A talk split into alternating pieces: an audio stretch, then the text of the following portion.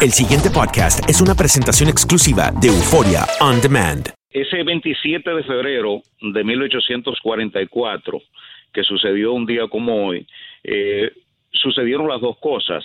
Eh, nos separamos de Haití, del dominio haitiano, y logramos la independencia de su dominio que se extendió por esos largos 22 años. Mm. Eh, la historia es eh, muy específica en este aspecto y la verdad que no quisiéramos que se volviera a repetir un episodio de esa naturaleza porque la verdad que eh, la parte dominicana no la pasó muy bien durante esos 22 años. donde hubo el país fue saqueado completamente incluso cuando los haitianos abandonaron el país eh, cuando abandonaron la, parte española de, la isla, eh, se fueron saqueando y quemando todo lo que encontraron a su paso. Entonces, hay aspectos que la gente en ocasiones confunde con racismo que nosotros los dominicanos somos eh, racistas con los haitianos, eh, pero es específicamente porque existe ese elemento de, de, eh, de discordia que aún no se ha podido borrar porque no es fácil que te dominen tu territorio, te saqueen el erario y te utilicen todos tus recursos en beneficio de una élite corrupta que estaba de aquel lado en Haití, que se pasó a la República Dominicana y que todavía prevalece esa élite corrupta en Haití que se pasea eh, por el mundo siempre que hay catástrofe y siempre que se quiere explotar el elemento pobreza y miseria que existe en esa parte de la isla. Eh, cuando llegan esos recursos, esa élite ha hecho lo que hace siempre, quedarse con esos recursos y dominar eh, esa parte de la isla. Eso la verdad que eh, ha creado mucha, mucha confusión en ambos lados porque mucha gente cree que lo que sucede hoy día con esa famosa invasión pasiva creen que eso es producto de la espontaneidad. No, eso es producto de, de esas élites que dominan a ambos lados y que realmente quieren encontrar eh, algo para distraer el fondo de una realidad que se ha, se ha vivido desde ese 27 de febrero de 1844, que hoy se cumplen 74, eh, 174 años, hasta hoy, hasta lo que estamos viviendo hoy. Y no, y doctor Mejía. Y, Andreina te escucha en la Florida también. Andreina, ¿alguna pregunta para Luis? Sí, sí. Y lo saludo con mucho cariño. Felicidades, Luis, por, por el día y la conmemoración. Eh, esta celebración en particular de la independencia nacional eh, pues, encuentra el país metido en un debate por la masiva presencia de haitianos indocumentados en territorio dominicano, ya lo has comentado, y de hecho lo conversaba de una manera bien relajada con el doctor Mejías hace, hace pocos minutos. Y, también me encantaría conocer de tu parte, después de tantos años celebrando o conmemorando esa separación, como decía Hino, independencia, como bien lo llaman otros también, eh, ¿qué lectura le das tú a, esto que aún no termina con relación a los haitianos y dominicanos? Bueno, la realidad que se está viviendo hoy día eh, tiene un matiz muy interesante y es que no se había visto nunca antes una invasión pacífica de haitianos hacia la República Dominicana. Y volvemos al asunto político que está en el fondo. Hay muchas especulaciones en torno a lo que está sucediendo hoy día. Por ejemplo, en el 2014, el presidente Danilo Medina se reunió con George Soros aquí en la ciudad de Nueva York. Y desde el 2014 hacia la fecha, el país prácticamente se ha llenado de nacionales haitianos de manera irregular, porque es una inmigración una migración indocumentada, eh, sin ningún tipo de, rigor, sin ningún tipo de control, eh, sin ningún tipo de, de, organización y sin nada que pueda controlar lo que sucede en la frontera. Todos los países que hacen frontera tienen problemas con lo que son más pobres. Y vamos al caso específico de los haitianos tal vez los haitianos, el problema de ellos no es que sean negros, sino es que son pobres. Y por lo regular, el problema lo tiene el país que está un poco más desarrollado.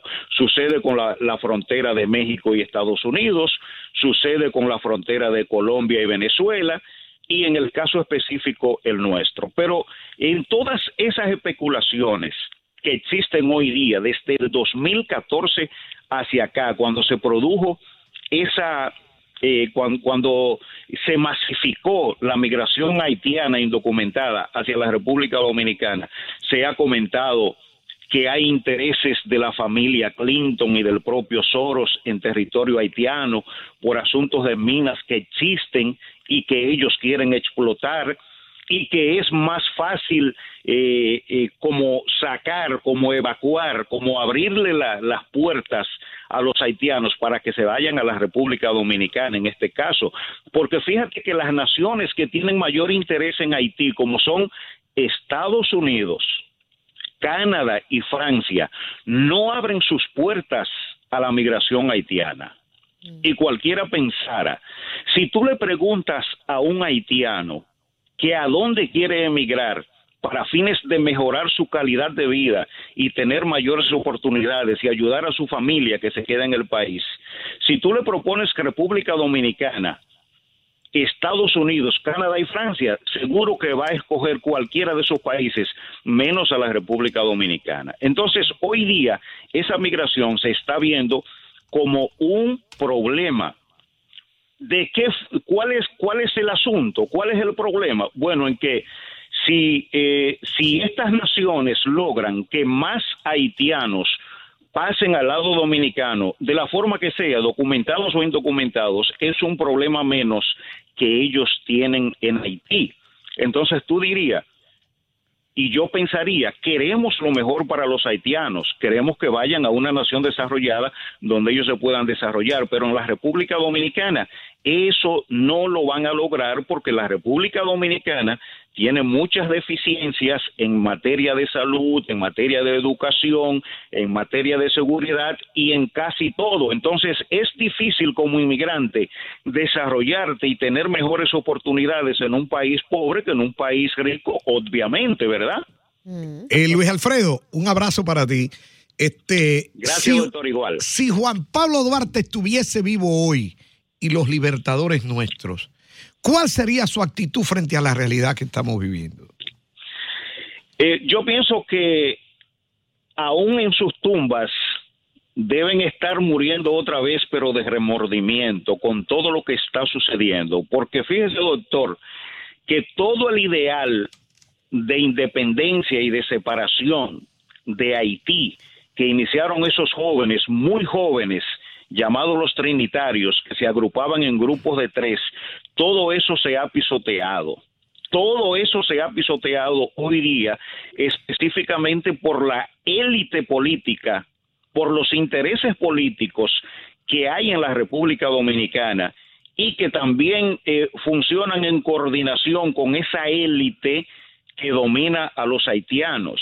Ya no es un asunto de patria, ya es un asunto comercial. Ese fervor patriótico que existió ese 27 de febrero de 1844 ya se perdió, ya es política y comercio, eso es lo que prima en las dos naciones. Y yo pienso que eh, este día debe ser excelente para reflexionar, para que los políticos dominicanos, sobre todo el presidente Danilo Medina, del que se está diciendo muchas cosas que nosotros no vamos a repetir porque son especulaciones, pero de vez en cuando el rumor se convierte en la antesala de la noticia y tantas cosas que se repiten, probablemente alguna termine siendo verdad con respecto a esta migración o a esta invasión pasiva de haitianos hacia el país.